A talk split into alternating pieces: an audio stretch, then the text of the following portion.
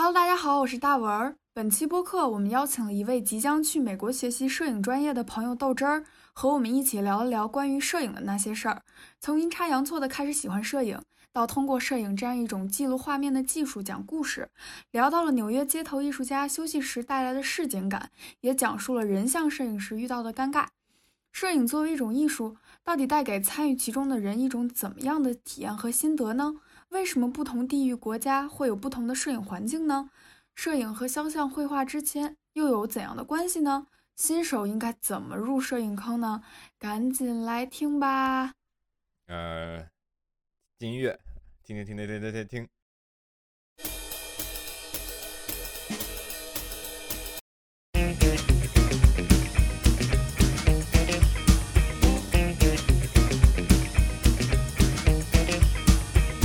Hello，大家好，我们又回来了，我们是酷毙了播客。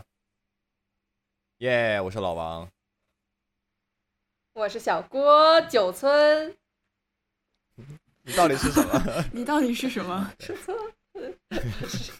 我是郭九村。我是大文儿。今天我们请来了一名非常著名的摄影师，其实没有，但是我们非常好的一个朋友，他以后会是一个非常著名的摄影师。耶，我们管他叫豆汁儿，对欢迎豆汁儿。欢迎。大家好，我是豆汁儿。嗯，对，我们今天聊一聊摄影，聊一聊 B 站，聊一聊做视频，就随便都聊一聊嘛。因为好久也好久没有跟豆汁儿说话了。豆汁儿，豆汁儿，豆汁儿。然后 OK，我们今天聊摄影的契机，是因为豆汁儿和我还有大文是一届的，然后呢，他马上要去 Parsons 读摄影，所以作为一名摄影爱好者，我们想问问他，比如说你对摄影怎么看呀？然后以后想怎么发展？行，那这个豆汁儿就是你是我认识的里面就是为数不多的几个去决定大学去学摄影的，就是你你为什么一开始决定要去这个学摄影这么一个艺术的一个专业呢？啊，我这专业定的流程特别的，就是出乎意料，就就就把我自己都吓了一跳，因为我高中一开始我就，我当时决定我要去学机械工程什么这些，因为我喜欢车，然后我就准哎。备去造造小汽车，结果呢，就高一那会儿被老王骗到了他们社团。然后那会儿正好我也开始拍照，因为我正好手头也有相机，然后就开始对这个比较感兴趣。然后一年之后，我就决定了我要我要学摄影，因为我发现就是这个东西它会，就我会享受去做搞摄影的这个过程。然后这这我觉得是和比如说原来我想弄小汽车相比，这是最重要的。然后当时因为这个事儿，我也跟我家长争了一个暑假，就是因为他们最早对摄影也是没没那么理解，因虽然我爸当时也是把摄影当做爱好，但是他也没有觉得就是我辛辛苦苦上了十二年学，然后最后要去学摄影，就他们当时也不是特别理解，但是最后也问了不少人，也做了不少功课，然后发现学摄影这个事儿其实是很值得重视的一个一条一条路，所以就最后还是决定了走这个方向。嗯哎，你刚才说你就是你享受摄影的过程，你享受的到底是什么过程呢？是通过你的视角表达这个世界的过程，还是构图的过程，还是你就单纯的喜欢记录瞬间，就用这个方式去记录瞬间？就是你享受的到底是什么东西具体的呢？就我自己，我肯定是，首先我会喜欢就记录瞬间这个事儿，因为我当时主要的拍照都是给学校的活动什么乱七八糟的，然后就这这个最重要的就是它，你拍完照片之后，你就是不管多少年之后，你再看的这个照片，你其实都能想起来当时发生了什么，所以就我觉得它相当于就是类似于一个回忆录这样的，所以我觉得它是其实是很有价值的一件事。老王呢，作为把他骗进社团的人，啊对，我是怎么把他骗进社团？我都是我把你骗进社团的吗？还是还是那个熊总把你骗进社团的？你你俩都多少沾点好呀？啊，好的，嗯，I take the blame。这我要是那个你问我啥？问我怎么把他骗进来的吗？我想问你一嗯样的问题啊，就是你作为一个大学没有选择摄影专业的人，然后但是每天又以摄影的给别人拍照片来赚钱的 大学生，也没有，就挣点外快好了。你现在拍照挣外快挣很多啊，是挺多，就是因为就是美国这边，就是如果有人去找专业的摄影师，其实是挺贵的。嗯嗯但就是我其实就是想就是赚点饭小饭钱，帮朋友拍拍照，所以就我也有这个技术，有我也有现成的设备，我就帮帮忙，然后收个比较相对比市面上低一点价格，但就是也能赚到好几顿饭钱，对吧？就挺好的。嗯就是我感觉拍照是怎么回事来着？我当时就是很莫名其妙的，就是就是我我我觉得摄影这东东西跟这个家里面有别人去做摄，就是去拍照，这个是一个是有一点关系的。那个豆汁儿是你你父亲是有相机对吧？所以你就去拍了。我的相机原来原来也是我爹的，然后呢就是买他当初买了一个单反是尼康的 D 九零，一个挺有名的一个，但是比较老的一款这个入门级单反吧，算是。哎，咱然俩当时是为了给家里拍照片儿。能同款。嗯，你我我是吗我也 D90 那会儿有我那一个 D90 特别就是小的尼康一个小单反，啊，对，没错，那个相机就是一开始我爸爸买来是为了，呃，给家里头就是拍家庭照片能拍得更好看一点，就说啊，相机要大，对吧？就是卡片机可能稍微菜一点，然后，然后当时就是他一开始先他拍嘛，后来有一次我出去玩，当时我就说我要不拿个相机去，然后我就把家里的那个单反相机拿出去了，然后拍拍拍拍拍拍拍拍拍拍，是一个新东方的一个什么游学项目，它还会有一个什么摄影比赛。我然后我就想嘛，我这拍了好多景，拍了好多就是公园里的各种东西，我要不就是投个稿。然后我把稿投出去，我就就也没想。过了大概半年多，家里收了个快递，是个照片打印机。我不太懂他为什么会送到我家里来，还写的是我的名。我从来不买买快递的，当时我才初二。然后后来？就是经过这个王尔摩斯的这个冷静分析，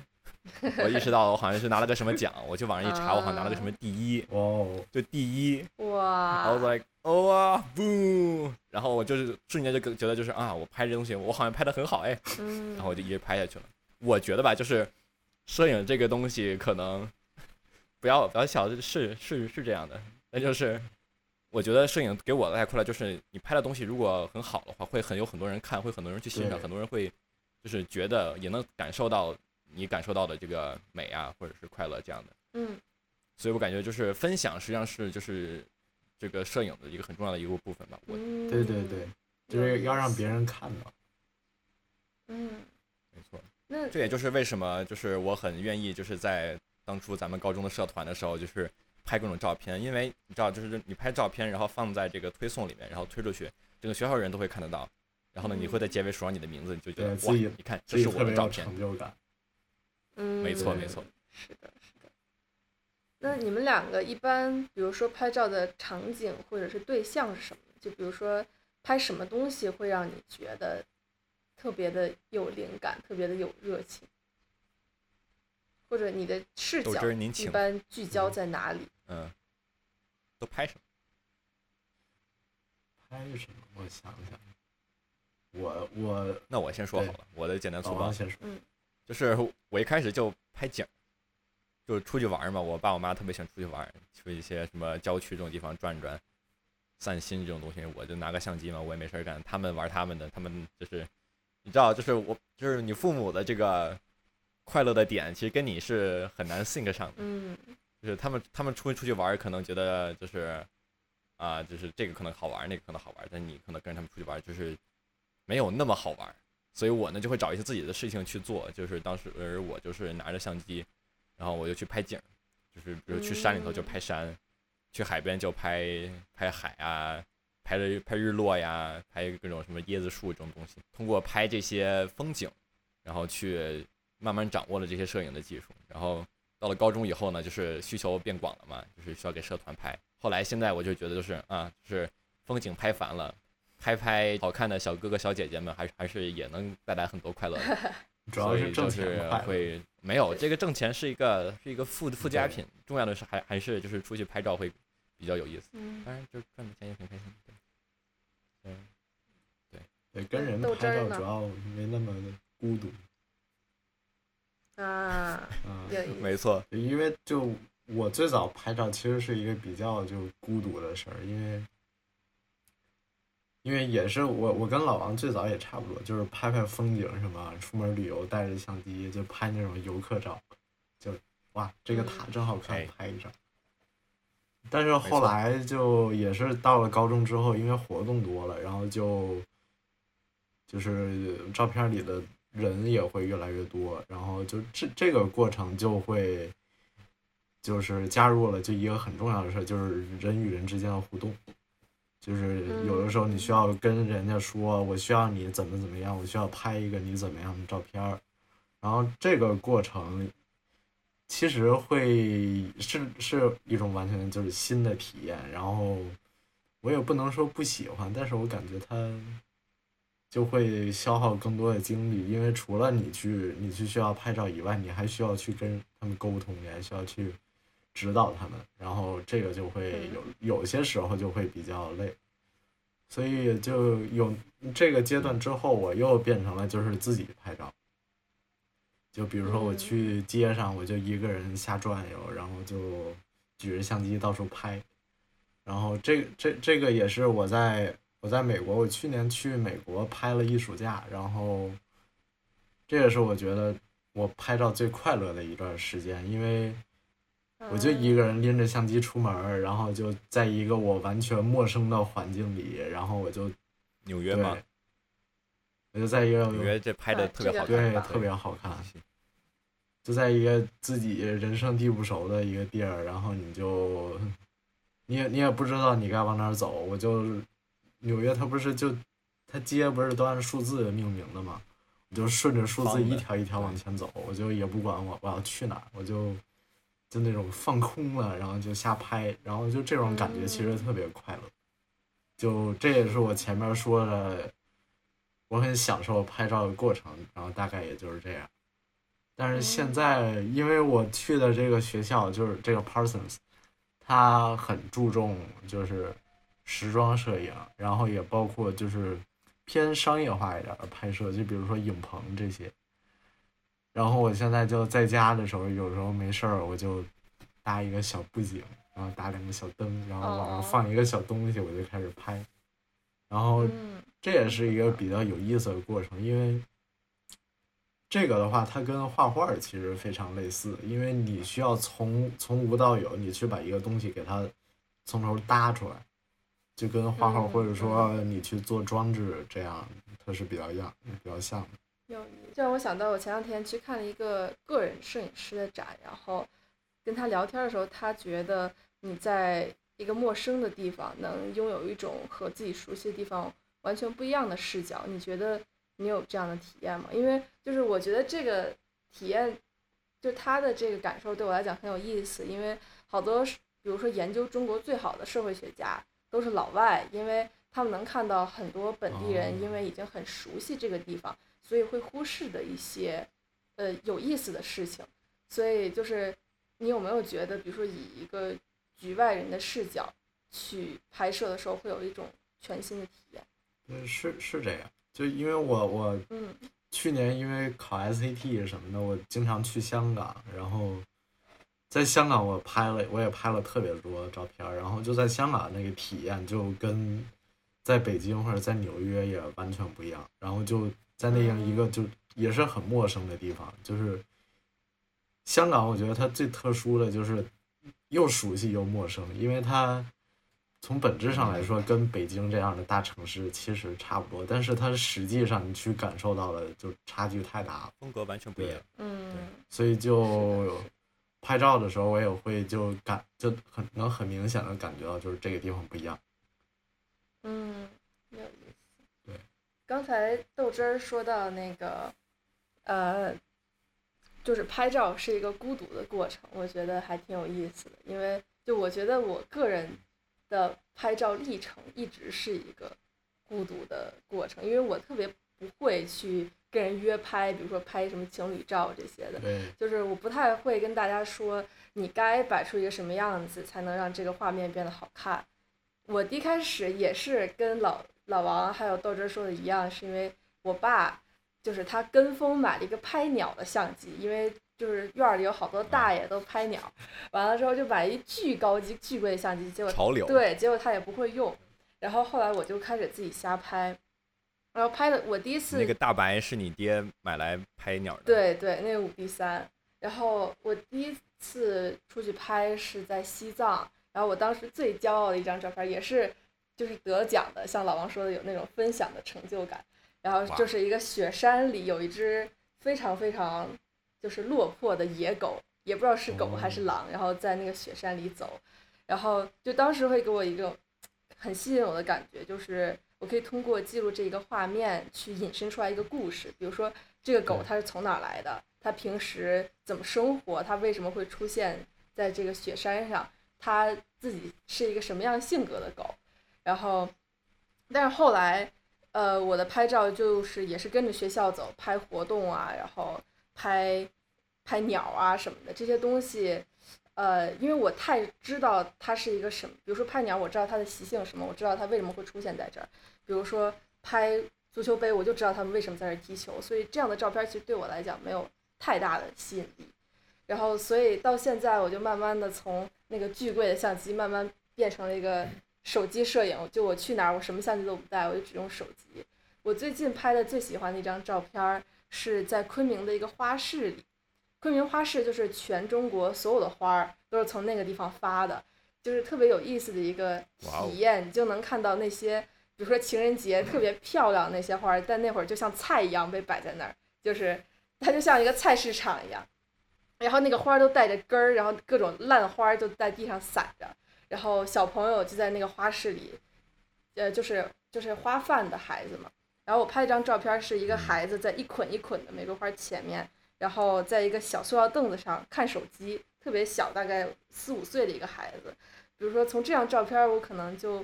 非常好奇，比如这个孩子他在看什么，然后他在花市的童年是一个什么样的过程。然后，比如说他能不能，他他是比如说在上网课吗？还是他在看 B 站、看抖音，或者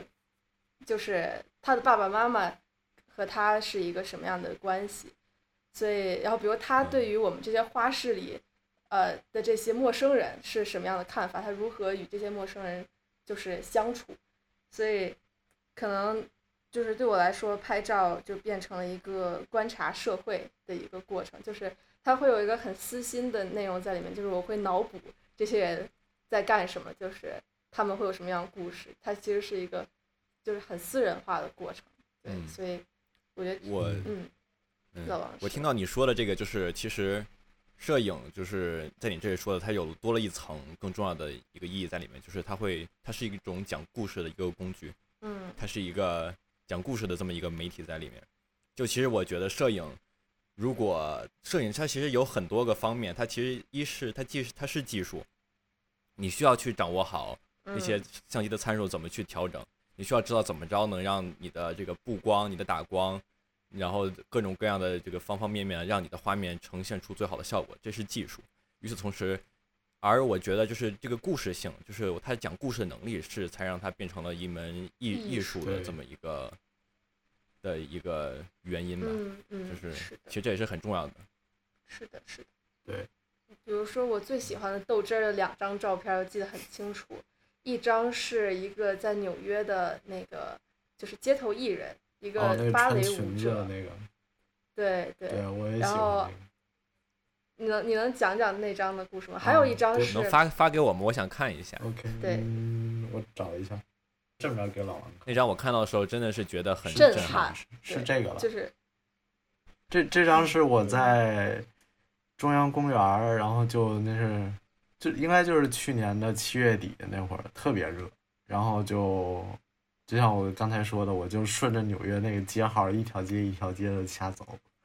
然后我就嗯横穿了整个中央公园，然后中间我遇到了这么一个人，就是他是那种就是街头艺人，他就需要他是那种人形雕塑，就是他会站在那儿一动不动，然后你给他投一个硬币，他就会给你动一下，给你鞠个躬，然后给你摆个 pose。对，就纽约很多这样的。哦，我知道这种。对，然后但是就一一一般情况下，我们其实在街上见不到，就是他们在休息或者怎么样。然后就我嗯看到就这个雕像，啊不是不是不能说雕像，就这个艺人他他就没有在他没有在工作，然后他就坐在他雕像没那个底座上，然后在那打电话。然后就这个我觉得他是嗯一个反差很大的事儿，就因为如果光看他的装扮啊，或者他想表达的，他想体现的那个形象，其实是一个很很有美感、很怎么说呢，很高尚的一个东西。但是他、嗯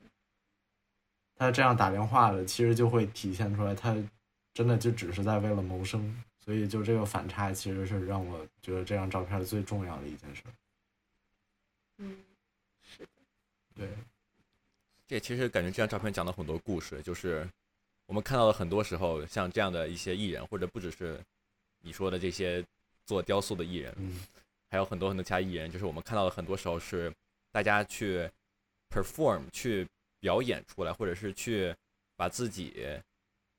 去塑造自己的形象的时候，让大家看到的，很多时候放下防备的时候，啊，就是或者是就是成为他们自己，就是他们自己原来是什么样子的时候，这个时候其实这里面有很多故事，我们可以也可以也可以去讲，然后看到这照片，我们也能，我们其实通过照片能够感受到他们其实表演背后的他们的人什么样子的。嗯呃，我作为一个就是现在本播客里面最不会拍照的人，我想问一个嗯问题，就是呃，比如说豆汁儿刚开始给咱们看那张照片儿，就是一个街头的艺术家嘛，对吧？他是一个人像，然后我就想知道你们去拍陌生人的时候有没有什么故事或者是磕碰，因为我觉得拍人是一个。嗯就是尤其是像小郭刚才提到的，在不同的地方，呃，不同的城市里面，除了他的街道和整体的氛围，我觉得其实人是一个很能表现他当地文化的一个东西。但是这个东西就非常难拍，对吧？就是你怎么拍呢？你把相机举在他面前，然后如果你事先告诉他的话，就肯定不是就就变成摆拍了嘛。但是如果你不告诉他的话，就又感觉你偷拍就很奇怪，所以我就想知道你们是怎么就嗯对，就是很多时候就是你把相机举到别人，就是举对准别人的时候，其实他们都会有戒备心理的。嗯 其实对我对就其实我也不知道该怎么怎么去 navigate，怎么去处理这种事情。我不我我不知道这个豆汁儿有没有什么独特的看法。对啊，这个事儿吧，我可以分享一下。我从开始拍照的那一天，我其实就在就在被这个事儿困扰着，因为它确实没有明文规定说你不能就这样去拍人家，那这样的话，就大部分人的照片里面就也会一个人都没有。但是你去嗯拍了他吧，你又可能会多少侵犯他的权益，因为毕竟你拍到了他的人，所以这个事儿他确实就对每一个拍照的人来说都是个问题。然后这这事儿我在纽约的时候，我也是好好问了问他们。纽约当时是有一个就是街头摄影师的一个类似于保护法这样的，嗯，就是你拍的照片，只要你呃不在私人私人的领地，然后你没有把这张照片作为商用，或者说是呃把它就是再次就是再再创作这样的，就是如果你只是单纯拍了一张这张照片上有人的照片，这个其实是没有问题的。但是在中国的话，这个事儿其实它是侵犯了肖像权。就是那个人如果有证据证明你在没有征求他意愿的情况下拍了这张照片，他是可以把你告上法院。所以这个事儿在中国，我一直就是尽量以不太不太让他们注意到了这个这个方式去拍，就是我会比较隐蔽的把我的相机举起来，然后就特别快的拍一张我就走。嗯嗯但是我在纽约，我是第一次体验了，就是在街拍的时候，我去跟人家说话，我去跟人家说，我拍了你的照片，我可不可以给你拍一张照片？这样，我当时其实投机取巧，我从最简单的下手，就是我拍了一组其他的街头摄影师的照片儿，因为这样的话他们会知道，就是因为因为我跟他们说能不能给你们拍照的时候，他们肯定会明白这个意思，因为他们肯定也经历过，所以就从这儿下手其实特别简单，就算是投机取巧了一下。然后这一组照片我后来特别喜欢，就是我最喜欢的几张就是跟他们有互动，我跟他们说了能不能拍照片的这个这几张，有几张就其实让我印特别印象深刻，然后他们态度其实也特别好。我觉得他们那边对于你在街上拍照这件事儿，只要你，呃，没有把他们拍的，就是他他他们不好的形象拍出来，或者说你没有，比如说，这是我家，你把我家里面拍了张照片，就侵犯了人家家里的这种隐私，就只要不是像这样的，一般都没有太大问题。嗯所以，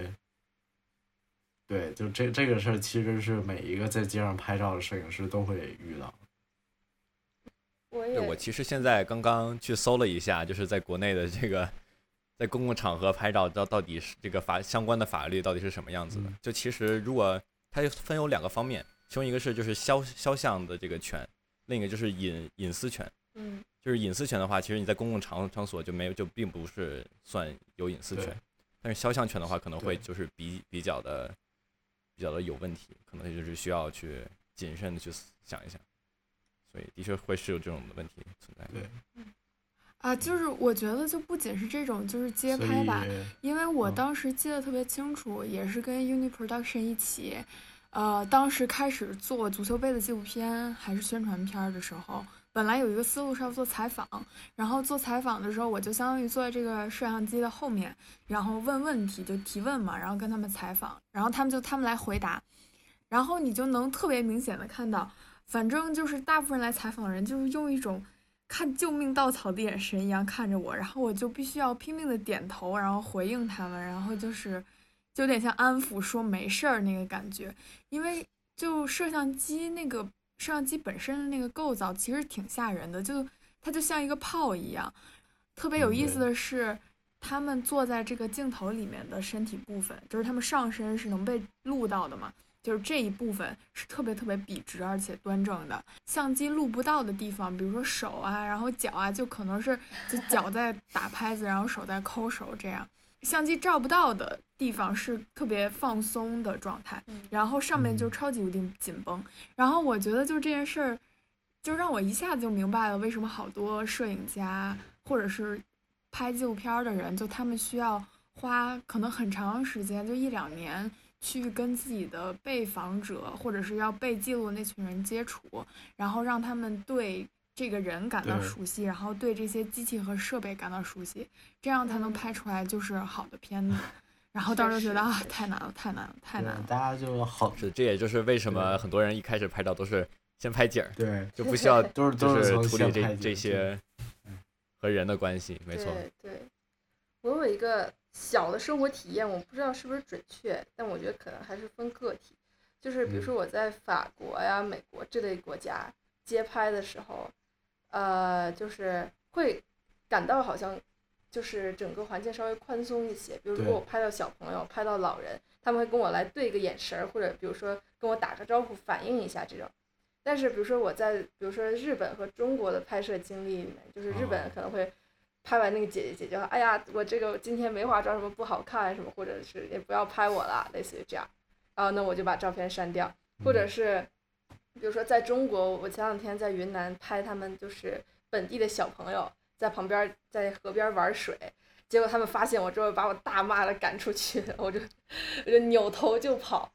或者就是反正就是在在东亚国家，我可能更做贼的心理会多一些，然后我会经常拍完就跑那种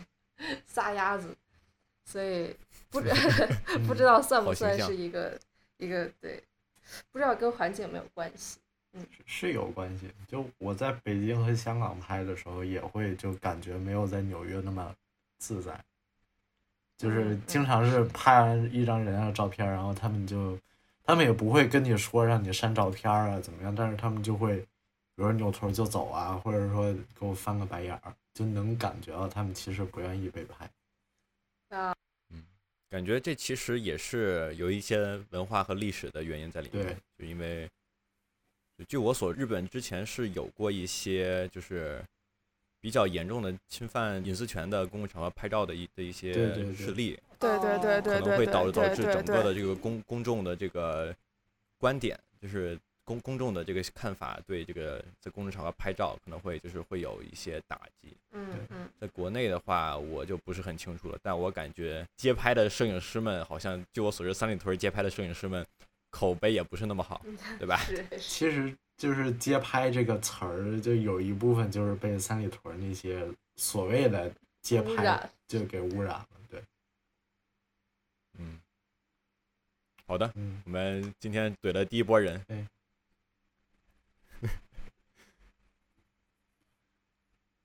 呃，我想引入一个，就是也许可以解释刚才九村刚才说的那个现象的一个小的历史背景，但是我历史也不是很好，但是我就想单纯的分享一下。呃，我觉得有可能是因为在欧洲历史上，就是不虽然是不管是西方还是东方，大家都有照这个全家福的习惯，然后尤其是贵族家庭，他们更有这个习惯。但是后来西方国家应该是，呃，文艺复兴时期吧，就是他们会更注重于去画一些很很普通的人，就是给社会中很普通的人画像。我觉得这件事情也许和摄影有一定的关系。呃，当然这个事儿可以从很多方面说。你一个是可以说他们这个运动或者这个举动输出的一种观念，其实是就是 everybody matters，就是不管是那些就不论就不只是不仅仅是那些贵族他们的样子或者他们的形态值得被记录，作为一个普通人也值得被记录。就也许是从那个时候，他们就有比较开放的态度去面对，不管是绘画也好，还是摄影也好，呃，尤其是因为我觉得其实最开始那个油画，它在做的就是它写实的部分，其实就是在试图做摄影，就是照片儿，就是摄像机的工作。然后，所以在摄像机出现之后，才会有那么大的轰动，因为大家就说：“哎呀，完了，就是我们现在搞不过摄像机啊，对吧？就是人家一幅画可就是油画，可能得画一周或者一个月，然后相机快门儿，对吧？几千分之一秒，所以就搞不过了。转行吧，然后怎么办呀？虽然我现在还是觉得，就是油画这种艺术，就它不能特别准确的勾勒出你的形态的这种艺术，它还是有它自己的可贵之处，也有它自己的魅力所在。但是当时，对吧？当时摄像机出现之后，确实引起了一一嗯片轰动，然后也是因为摄像机后面才出现了各种其他的更嗯抽象的流派，比如说印象派啊什么的。嗯，对，我觉得是这样的，就是就是画画画，其实在很早的时候，就是在没有摄像机的时候，很大的一部分功能就就是我要把这个人长成什么样子给记录下来。对嗯就是为什么，比如比如说一个非常有名的什么君主之类的，或者是一一一些比较有权势的人，想让别人记住他长什么样子，有两个办法，一个是在在自己的领地、自己的国土上，就是挂满了自己的画像；另外一个就是在自己的领地和国土上，就是放满了自己的那个雕像，对吧？这两种艺术形式其实一开始都是起到了一个记录的作用。呃，但对，然后那那个文儿刚才其实说到了，就是画像其实现在也是很有魅力的。我就觉得其实很有意思，就是在科技进步的时候，我们也会对一些比较老老的一些手段去有有一种新的一种理解、新的看法，就嗯仿佛就我感觉很像是什么，就是当时我等我就是我们有了摄像机以后呢，我们就画画家们就开始越来越多的去转向一些更表达、更艺术，就是更加抽象的一一一些内容去创作。对，反而画真的真的很像的一些一些画家会开始变少，因为这样需求也减减少了。嗯就仿佛是数码相机出现了以后呢，这个胶片相机就是慢慢慢慢的就没有人用了。对，但是呢，我们也会有很多的人去，像比如说在我知道的，就是九九村和这个豆汁儿，其实也都在拍这个胶片的照片，对吧？对就是最最近，其实我觉得都是很很像的，历史都是历史都是如此惊人的相似。对，虽然它就是可能是没落了，但是它也还是它还是有它的魅力在这个历史和文化中也是有那么很重要的一一席地位的。嗯，然后就是回到九村刚才的那个问题，也可能是因为我的刻板印象啊，我对就是中国的画了解也不多，但是我觉得中国原来的画就没有很偏人像，大部分就是就是国画，大部分都是山水画。然后因为我外公是画国画的嘛，他画的都是要不然就是山水，要不然就是嗯动物，虾就是老虎什么的，然后呃没错一，般都是什么老虎、虾，然后各种山。鸟就是大鸟儿，对对对对，然后燕子，鱼啊、就是会画这种东西，没有很多人会去画人，所以也许这就是造成了中西方差异的一个原因吧。我觉得，就是大家不习惯作为一个平凡的个体被哦记录这件事情，嗯我觉得这也许是一个原因。小妹，那你作为一名未来的大摄影师，你觉得摄影在你未来的路上扮演一个什么样的角色？你想当一个什么样的摄影师？这个我其实有几条就是我想发展的路线，但是我现在也没完全定下来，因为我也不知道我大学我会学成什么样。但我现在想的是，我还是会更独立的，就是我会就是主动的我去创作一些内容，然后而而不是比如说别人请我干这个我就去干这个，别人让我拍这个我就去嗯拍这个，就啊，这这也许他他和我现在在做的也比较像，就是我会比如说我会录视频，我会去拍照，我会去往网上发一些我自己的作品，虽然可能挣不到太多钱，但是我觉得以后慢慢越做越大，肯定会有那么一天。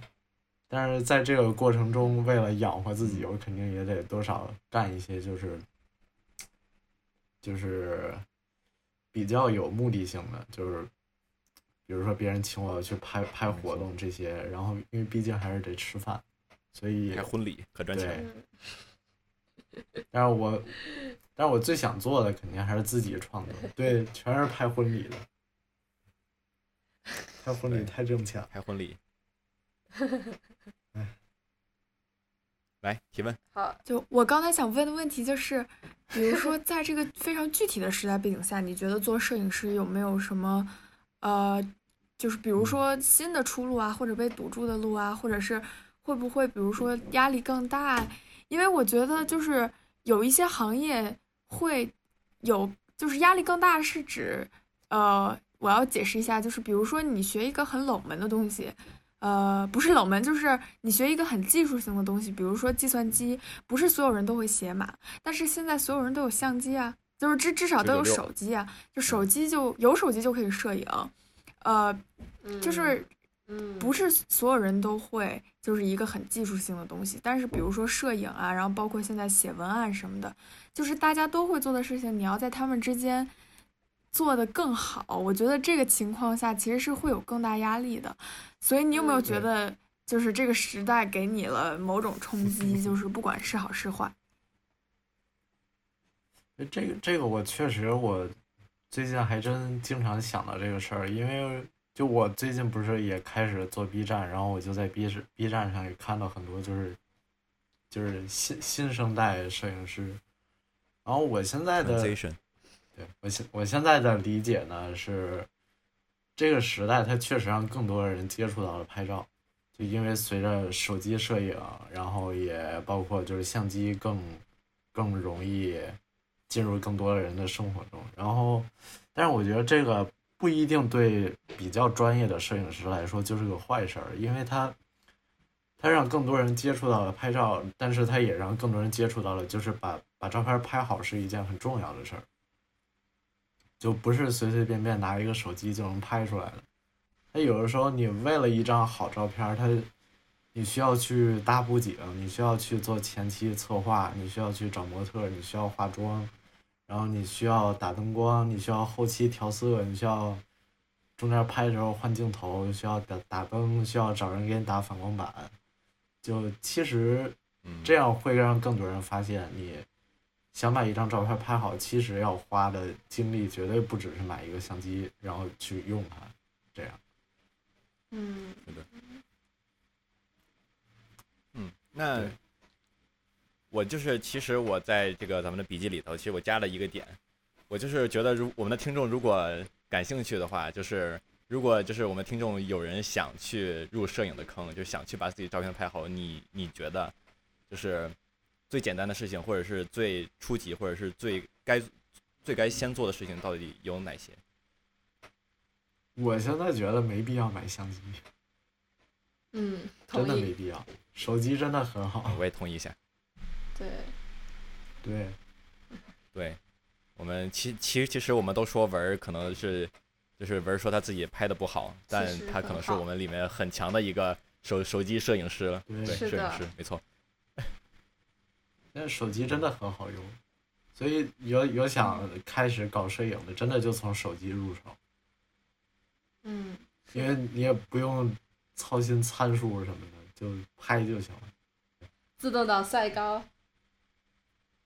什么自动挡？我说器材档。我知道，我这这个意思就是说，我觉得好多时候，比如说，如果你调 M 档或者 A 档，有的时候你在那个参数里，但是瞬间来了，但是你的参数没调好，你就啊错失这个瞬间了。嗯，所以我觉得这个是一个特别可惜的事情。所以我就一直是手机档、自动挡，感觉能抓到的那个内容会比无论是画质啊还是什么的重要很多很多。像比，如说我我们这次。给我们这个毕业这一届拍的那个片子，我们的那个画质就是微信传输压缩的那种画质，但它的内容在。哦，就是一个一个，我想想，七分钟的视频只有六百兆，所以 就是你就是虽然它画质很差，但是你只要内容在那儿，你该触嗯动的和该留住的东西还是会在，所以嗯，手机很好。手机真的很好。但这其实后其实也你能突出，就是一个好的摄影师，当那是就是你给布列松所说。的决定性瞬间，对，对决定性瞬间到来的时候，他其实能够很快的做做出决定，我应该用什么样的一个相机，什么样的东东西去拍到什么样的的的的内容，什么样的画画面。嗯，对这瞬间固然重要，但是可能越好的摄影师就是能把这瞬瞬间把握，然后表达的更好。对，这个豆豆豆汁儿，哎我，们为什么管豆汁儿叫叫豆汁儿呢？因为豆汁儿在在哔哩哔哩上是叫藤原豆汁儿，对吧？也呃藤原是那个就是头文字 D 的那个车是吗？就是那个那个地儿。对，这哎这这这要我讲我没有理解错。可以啊，Go ahead。OK，就因为我特别喜欢就是那个日本的动动画兼电影，就是那个头文字 D，然后就是一个讲车的一个电影兼动画，然后就是里面的男主是不是还有周周杰伦？对，电影是周杰伦主演的，然后里面周杰伦主演的那个男主叫藤原拓海，啊，他就是一个高中生，然后开车开特好，然后、嗯，杨战本人，对，啊不是不是我不是我，豆汁儿本人了。然后，但是我我嗯我我在注册 B 站那个名字的时候，我就试了什么藤原拓海啊，什么这几个，发现都不行，因为有人注册过了。然后我就想，那就藤原豆腐，因为就他们他们家开了一个店叫藤原豆腐豆腐店，然后我就想藤原豆腐也不行，然后我就又又又换了一个，因为我是湖南人，然后我就说藤原臭豆腐也不行，然后我就想，那我住在北京，我豆汁儿总行了吧？藤原豆汁不行，藤原豆汁儿可以。然后这个。哎，我其实还有一个问题想问，就是我因为各行各业肯定都是有鄙视链的嘛，然后我其实就还挺想知道，就是摄影里面的鄙视链大概是怎么走的。有，就我大概知道，就比如说就是小众摄影和呃商业摄影相比较的话，那肯定是小众摄影会比较会比较鄙视商业这种，但是嗯就是我好想知道更具体的。我我我说的只能是代表，就是从我目前的理解来说，但是也不能代表所有人，然后无意冒犯，嗯。就是对 disclaimer 对。然后啊，如果雷同，啊纯属巧合。嗯来，啊，最那我从最高的说起，最顶级的是那种胶片摄影里面的超大画幅，就是一张照片的底片就这么大，就是这样，就比一般我们用的、就一般 A 四纸那么大的底片，就是那种是一般一张照片少说几十起步，大到几百一千，所以这个应该是鄙视链的最顶端，就一般人就是相机都买不到。然后再往下是，我补充一下，我我我我再补充一点，就其实相机的话，它的画质是和你的底片的这个面积是成基本成正比的。对，嗯你的底片面积越大，越大越你拍出来照片画质就越好。对，对，这就是为什么很多时候你手机拍出照片没有相机好，就是因为手机的那个底片实在是特别特别小。嗯嗯，是的，对我就补充一个技术细节，这就这就是为什么拿那种中画幅、大画幅在那拍的的那些人，就是可以鄙视其他所有人，就是你们这画质都没我们高，我们这底片大，你这没话说比。你相机大。哎，然后下一个就是胶片里面的中画幅或者一部分大画幅，就是比较常见的是周杰伦那个 MV 里面用的那个哈苏，就是方方正正的那个，啊，哈哈，对，那种嗯就是嗯中画幅底片的相机，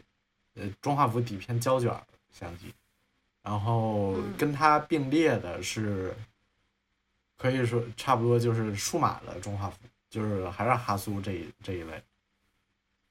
嗯，然后再往下呢就是比较多的这种艺艺艺术类的摄影师和商业类的摄影师，就是比如说给明星拍广告的那些，然后还有就是那种天天照片儿被送到就是那种各种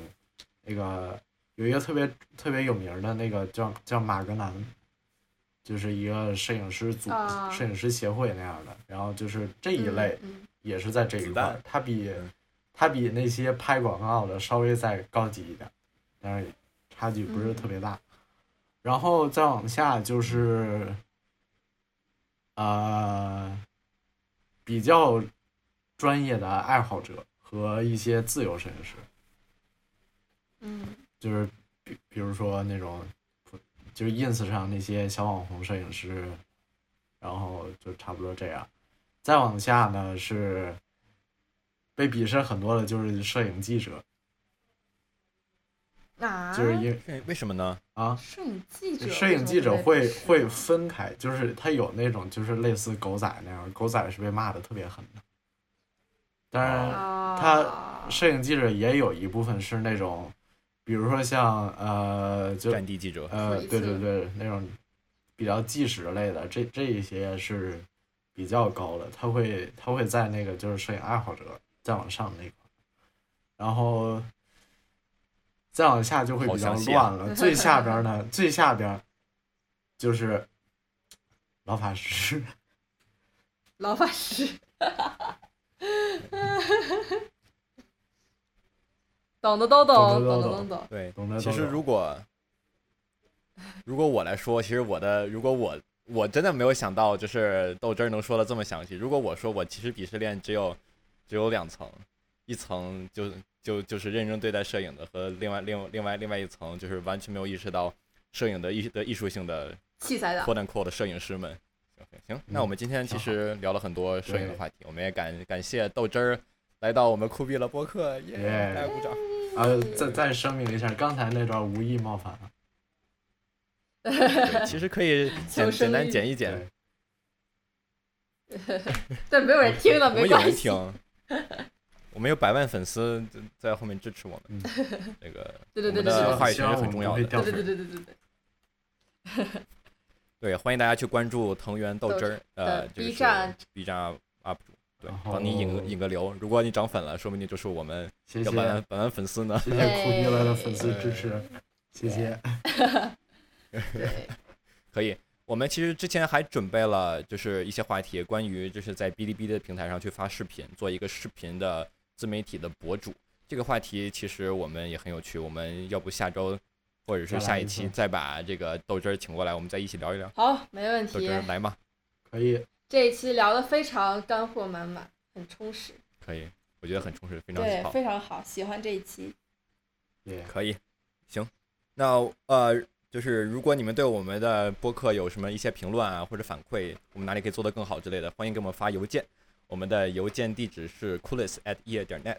就是呃，再说一遍，就是 k u u l e s t at 夜点 net。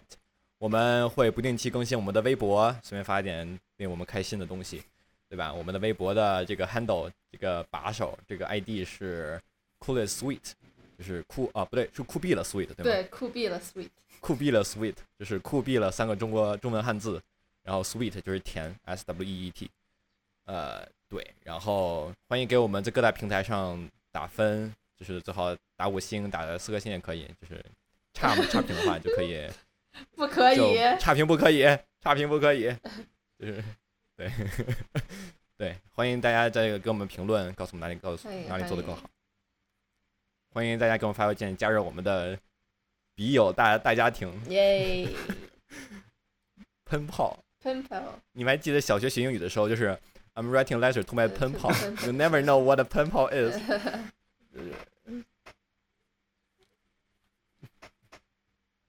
Dear Lisa，I'm